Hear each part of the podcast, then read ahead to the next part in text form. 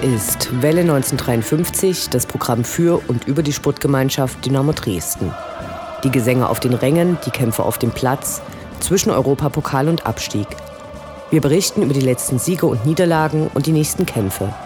Interviews mit Spielern und Funktionären, unterstützenswerte Initiativen und interessante Neuigkeiten. Wir senden auf Coloradio Dresden und Welle1953.net. Mein Name ist Anne Vidal, sportfrei. Fußball ist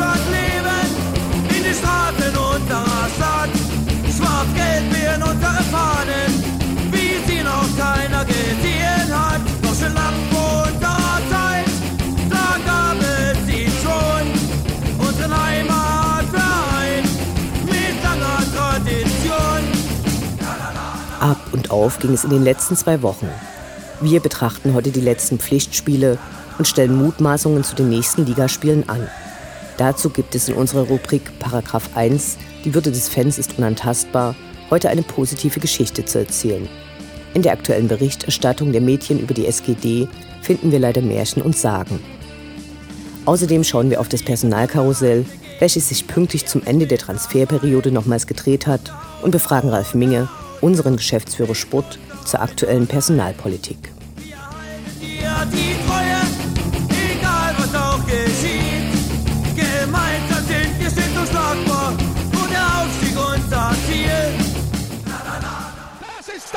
Haus.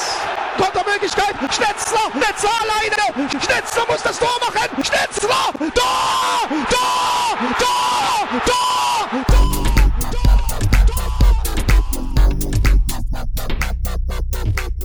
Der Blick zurück. Was ist passiert? Was war großartig? Was hätte nicht geschehen dürfen? Infos zu den absolvierten Liga- und Pokalspielen.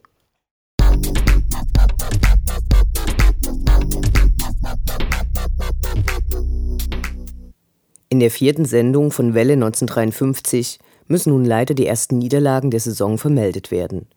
Die Woche vom 23. bis zum 29. August war für die Fans der Sputtgemeinschaft Dynamo Dresden nicht die allerbeste. Aber dann entschädigte der Samstag uns alle. Wäre ja aber auch weniger spannend, wenn das Verlieren nicht im Bereich des Möglichen liegen würde. Diesmal könnten die Rückblicke mit Erfolgsfans AD überschrieben sein. Doch nun kurz zu den einzelnen Partien.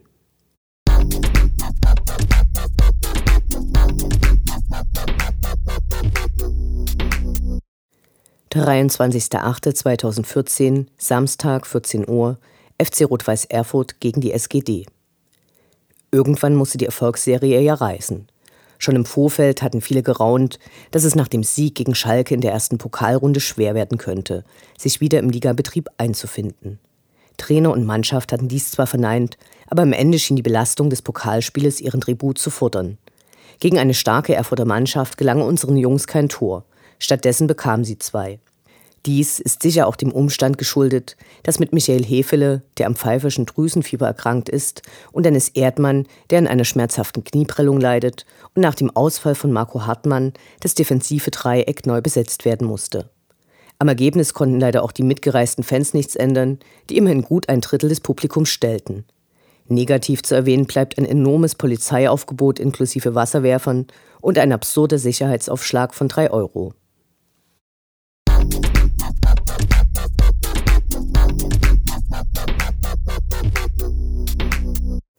26.08.2014, Dienstag, 19 Uhr, SGD gegen Holstein Kiel. Das dritte Heimspiel der Saison markierte auch die erste Heimniederlage. Nachdem sich Fangruppen anderer Vereine schon mehrmals zum Thema äußerten, gaben zu Spielbeginn die Ultras von Dynamo ein Statement zum Thema Christel ab. Ein Spruchband Scheiß auf Christel, zieh der Dynamo rein, wurde präsentiert. Auf dem Spielfeld war Dynamos erste Mannschaft leider wieder nicht mit der Spritzigkeit der ersten Spiele unterwegs und geriet in der 41. Minute wie gegen Erfurt in Rückstand. Ein Zustand, an den sich die Mannschaft mental sicher noch gewöhnen muss, ging man doch vorher immer in Führung, wenn diese auch manchmal nur knapp verteidigt werden konnte. Den Ausgleich erzielte Justin Eilers. Positiv zu erwähnen ist Alban Saba, der besser ins Spiel zu kommen schien als in Erfurt, und Nils Teixeira, der sowohl links als auch rechts ackerte und eine überaus körperbetonte Spielweise präsentierte. Eine Enttäuschung leider für Jill Seltenwürst, der in der zweiten Halbzeit eingewechselt wurde, aber wieder nichts reißen konnte. Nach einem offensiven Spiel, in dem Dynamo auf das Siegtor drängte, kassierten sie leider eins. Mit 2 zu 1 ging Holstein Kiel als Sieger vom Platz. Im Aufgebot der Kieler stand Ex-Dynamo Mike Kegel, der zwischen 2007 und 2012 die Sputtgemeinschaft von der Regionalliga Nord in die zweite Liga begleitet hatte.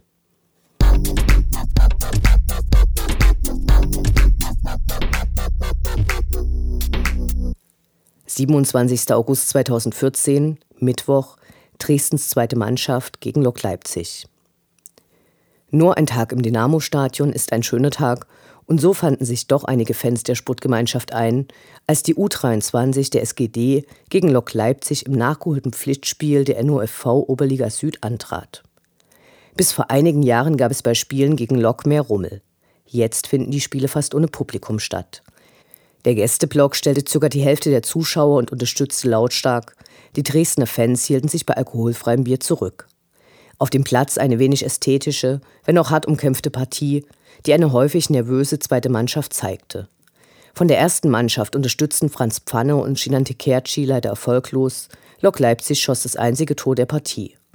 Unangenehm für Schiedsrichter Toni Wirth auf, der ein Tor der Dresdner U23 nach Eckball nicht wertete und häufig das Spiel weiterlaufen ließ, wenn gefaulte Dresdner Spieler liegen blieben.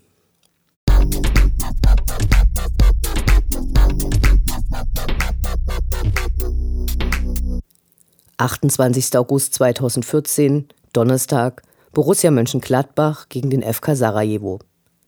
Mehr als 400 Fans der SGD unterstützen den FK Sarajevo in Mönchengladbach. Im Vorfeld tönten einige Mädchen von zu erwartenden Ausschreitungen, die den Fans der Sputtgemeinschaft Dynamo Dresden unterstellt wurden.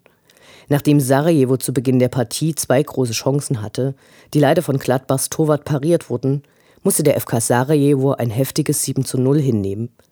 Unbestritten bleibt, dass das Erreichen der Playoffs zur Europa League und das 2 zu 3 im Hinspiel ein großartiger Erfolg für Sarajevo sind. Größter Diskussionspunkt war im Vorfeld die kurzfristige Absage der Gladbacher Choreo, die einzelne, als gewaltverherrlichend eingestufte Elemente nach Vorgabe der UEFA hätte entfernen sollen, dann aber verständlicherweise die komplette Choreo abließ. Stattdessen waren Fuck-UEFA-Bände zu sehen, die zu einer Diskussion über einen möglichen Spielabbruch durch die UEFA führten. Bleibt die Hoffnung auf nächste Saison und eine Wiederholung.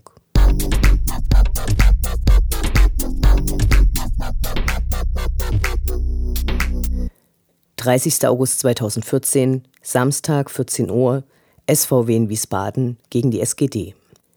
Alle Pessimisten und Zweifler standen nach den zwei Niederlagen in Erfurt und gegen Kiel vor dem Dilemma, sich in die letzte Saison zurückversetzt zu fühlen. Dynamo hatte verloren und was blieb? Ein Scheißgefühl, dass ein Team den Ansprüchen nicht gerecht wird und vor allem nicht gerecht werden kann. Kenne und Optimisten hingegen sahen Dynamo nicht im Tal der Tränen zurück und so kam es dann auch. In Wiesbaden wurde wieder aufgetrumpft. Noch weiß niemand so genau, welcher Club die Liga dominieren könnte. Wen Wiesbaden wurde es zugetraut und Dynamo stand vor einer schweren Aufgabe, die souverän gemeistert wurde. Mittlerweile werden vermutlich die meisten Dynamo-Fans eine gewisse Hoffnung hegen. Die Saison hat gerade erst begonnen, die Tabellenspitze ist nicht weit entfernt, die Spiele unserer Mannschaft zu verfolgen macht Spaß. Vielleicht ist es zu früh für eine solche Aussage, aber Welle 1953 hofft auf eine sehr erfolgreiche Saison. Aber zurück zum Spiel. Leider wurde in gelben Hosen gespielt, das war dann aber auch der einzige Punkt, der unserer ersten Mannschaft ästhetisch angelastet werden kann. Dennis Erdmann war nach seiner Knieprellung in der Startelf zurück und wir sahen eine leicht umgestellte Mannschaft. Tikerci diesmal in der Startelf, Tejera lief links anstelle von Fritz Zogic auf, rechts verteidigte Niklas Kreuzer. Ganz starke Leistungen zeigten Convalius, Tikerci und vor allem Justin Eilers, der nach gefühlten 13 Torschüssen endlich den gegnerischen Torwart Kolke überwand, dessen starke Leistung ein für Wien Wiesbaden schlimmeres Ergebnis verhinderte. Das 2 zu 0 machte dann Stefaniak, der in einer weiteren grandiosen Aktion fast noch das 3 zu 0 geschafft hätte. Dynamo Dresden zeigte sich nach einer harten und kräftezehrenden Woche in der Topform der ersten Spiele. So kann es gerne weitergehen.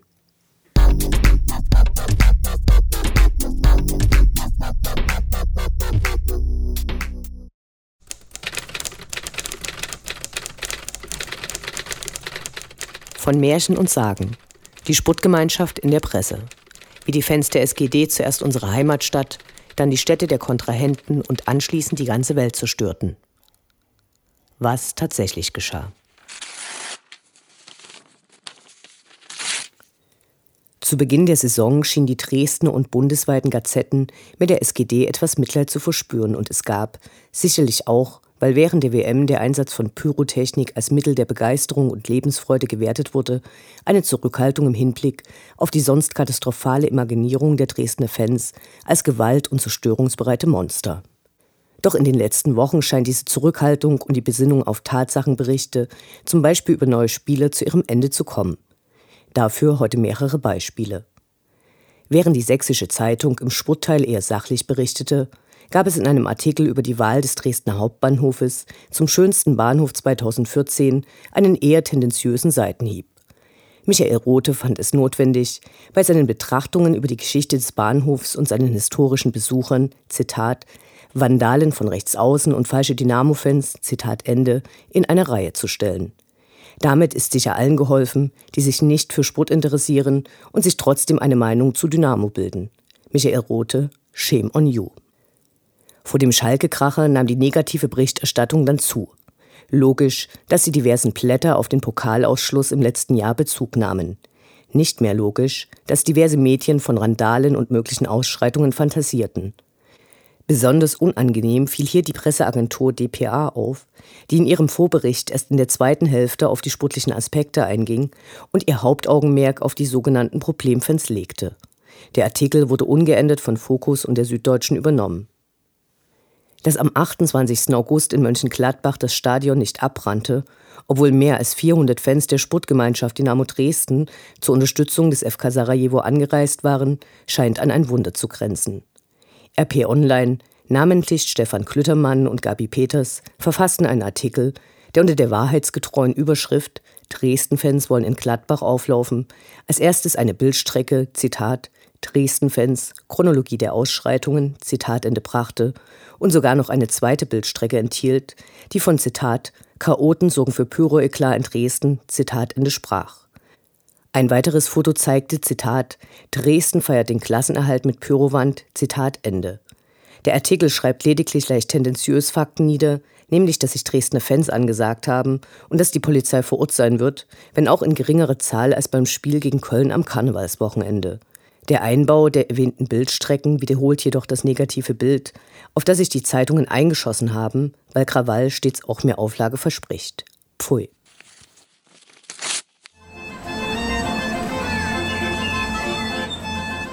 Die Fans bleiben Dynamo treu.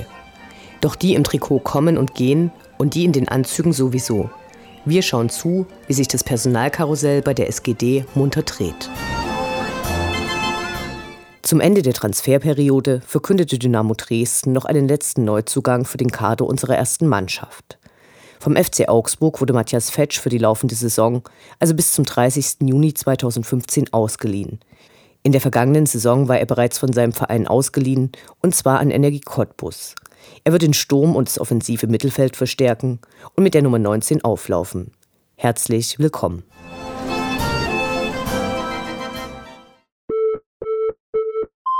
Aber gut, ich meine, alles, was ich jetzt rede, ist alles Schall und Rauch.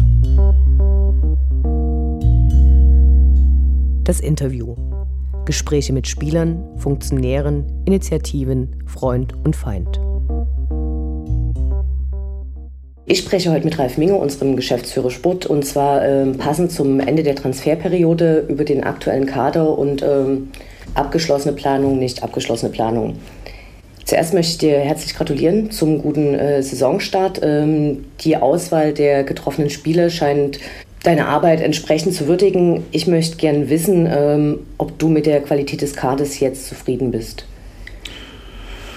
Ja, erstmal, äh, was das Kompliment anbelangt, das muss ich an die Mannschaft weitergeben. Äh, Sie haben sich in kürzester Zeit gefunden, äh, zu einer Einheit formiert und ziehen alle an einem Strang. Äh, größten Respekt äh, davor. Und äh, ja, wenn man jetzt die ersten Ergebnisse einmal reflektiert, äh, kann man, glaube ich, richtig gut damit leben. Ein großes Thema bei Dynamo ist leider immer das Geld. Äh, in welchem Verhältnis stehen diesmal die Transferausgaben zu den Transfereinnahmen?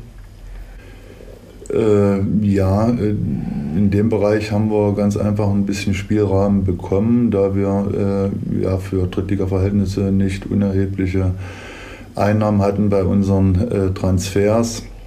Äh, wir mussten natürlich oder müssen äh, schon genau hingucken und sehen, dass wir so wenig Fehler wie möglich machen. Wir haben eine ganze Reihe Spieler aus der Regionalliga verpflichtet, die ihren nächsten Karriereschritt hier bei Dynamo Dresden gehen möchten, die sich mit dem Projekt hier identifizieren.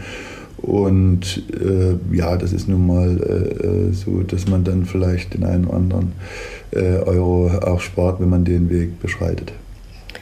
Was mir aufgefallen ist, ist, dass diesmal sehr stark der Zusammenhalt im Team beschworen wird. Das war auch Ende der letzten Saison so, wo es offensichtlich nicht so gut geklappt hat.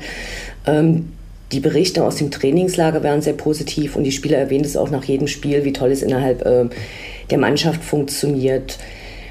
Wie wichtig ist dann bei Transfersachen die eigentlich sportliche Leistung, die Ausbildung des Spielers? Also geht ihr tatsächlich eher so ran, dass ihr sagt, es muss persönlich stimmen und ähm, wir bilden die Jungs dann entsprechend hier aus und die machen ihren nächsten Karriereschritt? Oder ist die Leistung dann am Ende trotzdem wichtiger und man sagt, in das Team kann man auch reinwachsen?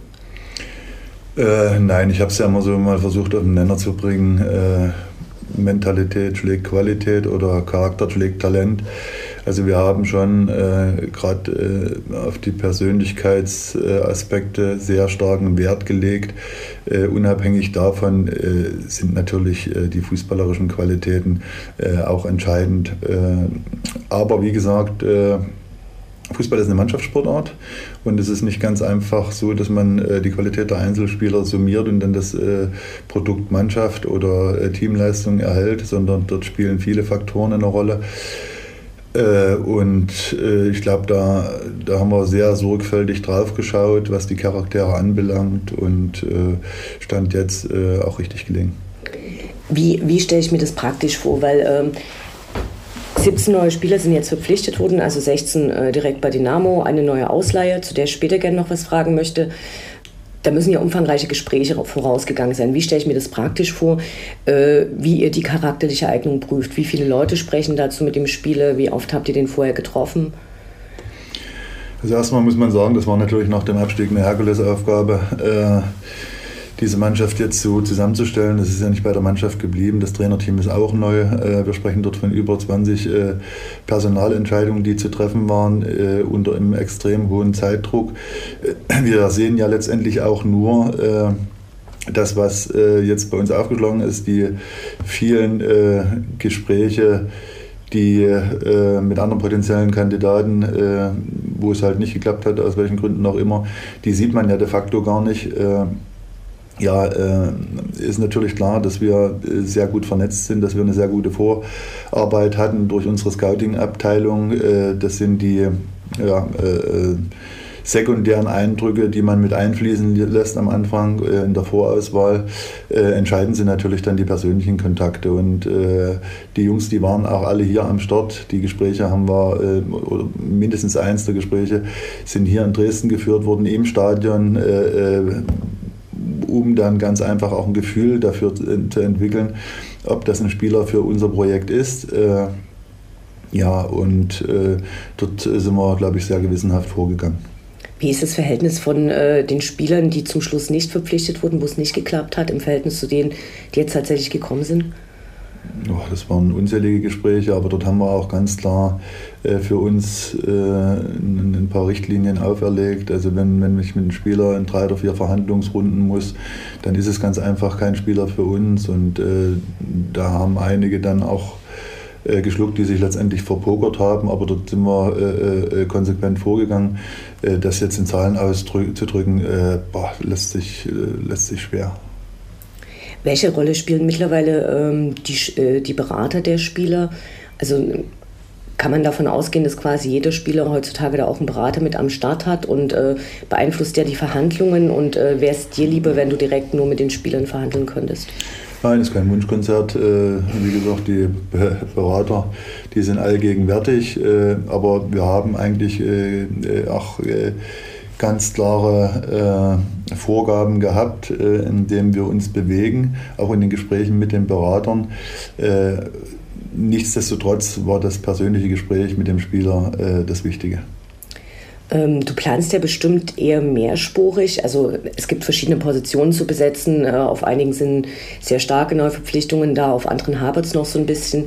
Äh, wie gehst du das an, dass sich keine der Spieler, die zum Schluss oder die überhaupt in Verhandlungen eintreten, benachteiligt fühlt? Also dass er weiß, äh, er wird nur an zweite oder dritte oder vierte Stelle sein oder spielt es überhaupt keine Rolle? Also erstmal waren wir sehr bemüht, dass wir jetzt auch äh, in Sachen äh, vertraglicher Aspekte keine Disbalance äh, hier in der Mannschaft äh, aufbauen, sondern ich glaube, wir haben ein, ein, ein ziemlich äh, homogenes Gehaltsgefüge. Äh, auf der anderen Seite haben wir eigentlich auch schon klar und deutlich kommuniziert, welches Rollenverständnis der Spieler hier dann letztendlich einnehmen soll, dass Fußball dann letztendlich Leistungssport ist und auch Konkurrenzdenken ist klar. Aber äh, unterm Strich sind wir ziemlich ehrlich mit, mit den Erwartungen umgegangen und äh, vieles ist eigentlich auch so eingetroffen. Gestern Nachmittag kam die offizielle Bestätigung vom Verein, dass Matthias Fetsch von Augsburg für eine Saison ausgeliehen wird, also bis zum 30. Juni 2015. Für mich war leicht überraschend, dass es äh, ein Stürmer ist, der quasi noch ausgeliehen wurde, weil ich eigentlich verstanden hatte, dass zu Beginn der Saison äh, viel davon gesprochen wurde, dass man nicht davon ausgehen kann, dass die Verteidigung, so wie sie jetzt steht, die komplette Saison durchspielen kann. Entweder Verletzungen oder zu viele gelbe Karten. Dann fiel tatsächlich ja die komplette Innenverteidigung aus. Jetzt kommt ein Stürmer, wie passt es ins Bild? Ja, erstmal haben wir die, die äh, Mannschaft mit vielen polyvalenten Spielern äh, äh, bestückt. Also das heißt, dass man für den Fall, dass ein Spieler ausfällt, äh, auch innerhalb der Mannschaft rochieren kann. Äh, das war der eine Aspekt. Der andere Aspekt äh, war natürlich jetzt auch nach dem Ausfall von Erdmann und Hefele dass äh, sowohl der Janik äh, Müller als auch der Alban Saba das richtig ordentlich gemacht haben, äh, dass wir sagen, okay, dort sehen wir jetzt nicht zwingend Bedarf. Der Dennis Erdmann ist zurück, der Michael Hevele, Gott sei Dank, seit heute auch wieder am Start. Der Marco Hartmann wird auch die nächsten Wochen wieder aufschlagen. Ja, so dass wir, wir hatten noch eine Personalie, die wir uns auf Deutsch gesagt leisten konnten. Und das haben wir dann mit dem Träger, äh, Trainer abgewogen, wo wir nochmal einen Akzent setzen. Und ich glaube, die letzten Wochen haben auch gezeigt, dass wir äh, ein sehr aufwendiges Offensivspiel betreiben und dass äh, gerade bei den zwei Niederlagen äh, man schon ein kleines bisschen äh, bei dem einen oder anderen äh, Müdigkeit gespürt hat, in dem Wissen, dass, wie gesagt, dass die Jungs teilweise eine Klasse tiefer gespielt haben im letzten Jahr noch, sodass wir uns für die offensive Variante entschieden haben, um dort ganz einfach flexibel zu sein. Mich hat es auch deshalb überrascht, weil äh, dieses Jahr Dynamo ja in der ganz komfortablen Position ist, dass es eben nicht einen Stürmer gibt, der keinen Ball bekommt, sondern dass äh, tatsächlich ja auch äh, vorrangig Mittelfeld und äh, sogar die Verteidiger bisher Tore geschossen haben, äh, teilweise nur aus Standardsituationen nach einer Ecke, aber eben äh, es gibt sehr viele Leute, die eben innerhalb der Mannschaft Tore schießen können. Bist du zurzeit noch unzufrieden mit der Leistung, die die Stürmer zurzeit bringen? Nein, im Gegenteil. Ich glaube, wir haben eine sehr, sehr gute Balance äh, gefunden zwischen äh, von den Typen her. Äh, und äh, das spricht ja letztendlich auch dafür, die Anzahl der Torschützen, dass wir aus allen Reihen äh, torgefährlich werden können. Äh, ich glaube auch, das ist jetzt die Quantität, auch die Qualität unseres Offensivspiels, wenn man jetzt gerade mal das Spiel in Wiesbaden sieht, wenn man das Spiel in Cottbus sieht. Da ist ein Plan dahinter, da ist Kreativität dahinter. Insofern glaube ich, dass das eine Top-Mischung ist. Gut, ähm, ich bedanke mich recht herzlich fürs Gespräch und wünsche weiterhin eine erfolgreiche Saison.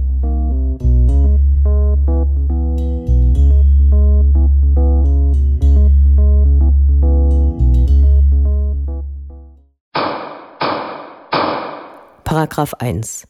Die Würde des Fans ist unantastbar. Schön wär's. Fußball als Experimentierfeld. Probleme im Spannungsfeld zwischen lebendiger Fankultur, Kommerzialisierung und staatlicher Repression. Während Schikanen gegen Fußballfans immer weiter zunehmen und bei gerichtlichen Verhandlungen die Staatsanwaltschaft de facto stets die Polizei unterstützt, heute können wir über einen anders verlaufenden Fall berichten, der zeigt, dass es sich lohnt, sich juristisch zu wehren. Nach dem überzogenen Polizeieinsatz beim 60. Vereinsjubiläum der SGD bei Union Berlin erhielt ein Fan der SGD nach seiner Festnahme und dem Vorwurf der Körperverletzung, der Beleidigung und einer Widerstandshandlung gegenüber einem Polizisten einen Strafbefehl über 2000 Euro. Nach Rücksprache mit der Schwarz-Gelben Hilfe Dresden, die ihre Mitglieder bei strafrechtlichen Fragen berät, legte er fristgemäß Einspruch ein und beantragte Akteneinsicht. Um unnötige Kosten zu sparen, kontaktierte die Schwarz-Gelbe Hilfe ihren entsprechenden Gegenpart, die Eiserne Hilfe Union Berlin, und bat deren Anwalt, die weitere rechtliche Vertretung zu übernehmen. Bei einem ersten Gerichtstermin wies der vom Strafbefehl betroffene Fan zwar die Vorwürfe zurück, der Polizist war jedoch gar nicht erschienen. Bei einem zweiten Verhandlungstermin machte der Polizeibeamte dann seine Aussage und belastete den Fan stark. Im Unterschied zu vielen anderen Verfahren war das Gericht jedoch nicht von der Aussage des Polizisten überzeugt und sprach den SGD-Fan frei. Damit war nun die anklagende Stelle, die Staatsanwaltschaft Berlin, nicht einverstanden und legte Berufung ein. Obwohl das Urteil noch nicht rechtskräftig war, erreichte der Anwalt, dass das gegen den Fan bis Ende 2016 bestehende bundesweite Stadionverbot sofort aufgehoben wurde. Anschließend kam es zu einem Termin in der Berufungsinstanz vor dem Landgericht Berlin. Überraschenderweise reichte sowohl nach Einschätzung des Gerichtes als auch der Staatsanwaltschaft die Aussage des Polizisten nicht aus, um eine Verurteilung des SGD-Fans zu rechtfertigen. Die Staatsanwaltschaft nahm daraufhin die Berufung zurück, womit der Freispruch aus der ersten Instanz rechtskräftig wurde. Alle Kosten des Verfahrens muss nun der Staat übernehmen. Auch wenn ein derartiges Verfahren viel Zeit und Nerven kostet, zeigt diese Geschichte doch, dass es sich lohnen kann, sich gerichtlich zu wehren. Das Fanprojekt hat seine Auswertung der Fragebögen, die zu den Auswärtsspielen in Osnabrück und Erfurt von Auswärtsfahrern ausgefüllt wurden, an den DFB, die beteiligten Vereine und die Polizei vor Ort übermittelt. Damit soll erreicht werden, dass die Einschätzungen der Dynamo-Fans stärker in die Sicherheitsplanung für zukünftige Spiele berücksichtigt werden. Besonders die Kontrolle der Schuhe, die keinesfalls nur stichprobenartig erfolgte, stieß hier auf Kritik. Ebenso der Fakt, dass für das Spiel in Osnabrück keine Sitzplatzkarten an Dynamo-Fans verkauft worden waren.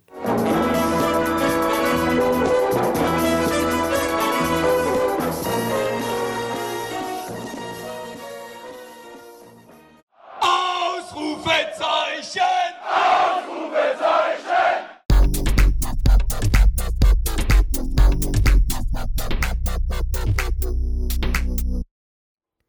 Der Blick nach vorn. Die nächsten Spiele, die nächsten Termine. Hoffnung und Zuversicht. Niederlage oder Ufter.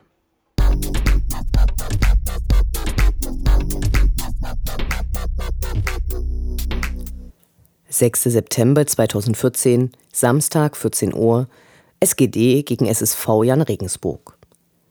Am achten Spieltag der Saison wird die Sportgemeinschaft Dynamo Dresden den SSV Jan Regensburg empfangen. Derzeit steht der Sport- und Schwimmverein auf Platz 17 und wird hoffentlich auch nach diesem Spiel eine negative Torbilanz aufweisen. Erfahrungen hat die SGD gegen Jan Regensburg aus der zweiten und dritten Liga. Die Bilanz scheint ausgeglichen. In acht Spielen erzielte die SGD drei Siege, zwei Unentschieden und drei Niederlagen. Sportlich und funktionärsmäßig zeigt der SSV Jan Regensburg eine wechselhafte Geschichte. So hat der Verein seit 2000 immerhin den 14. Trainer und erreicht damit fast Dynamo-Niveau. Hoffen wir, dass unsere Mannschaft hilft, dem SSV Jan Regensburg seinem Namen alle Ehre zu machen und den Schwimmverein zum Schwimmen bringt.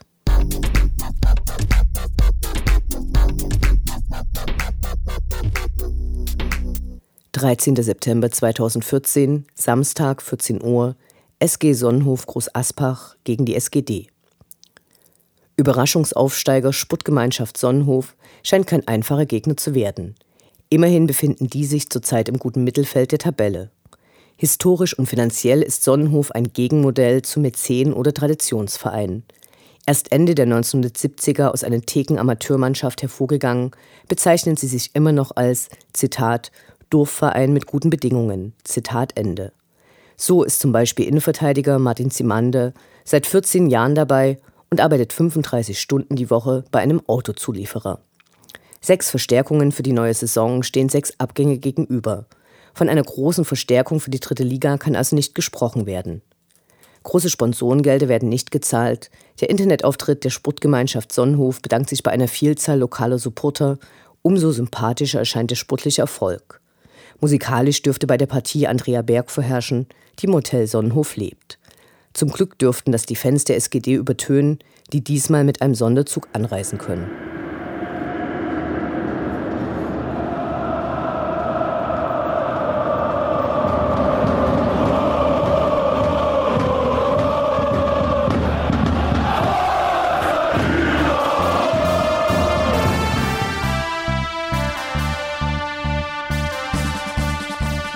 Das war Welle 1953, das Programm für und über die Sportgemeinschaft Dynamo Dresden. Die neue Sendung über die SGD, uns, die Fans und alle Neuch- und Widrigkeiten auf dem Weg zum Europapokal gibt es in zwei Wochen bei Coloradio und zum Nachhören im Internet auf welle1953.net als Podcast, den ihr selbstverständlich abonnieren könnt, um keine Sendung zu verpassen. Mein Name ist Anne Vidal. Auf Wiederhören. Bis zum nächsten Mal. Das Geld wir in unsere Fahnen, wie sie noch keiner gesehen hat. Deutsche Lambo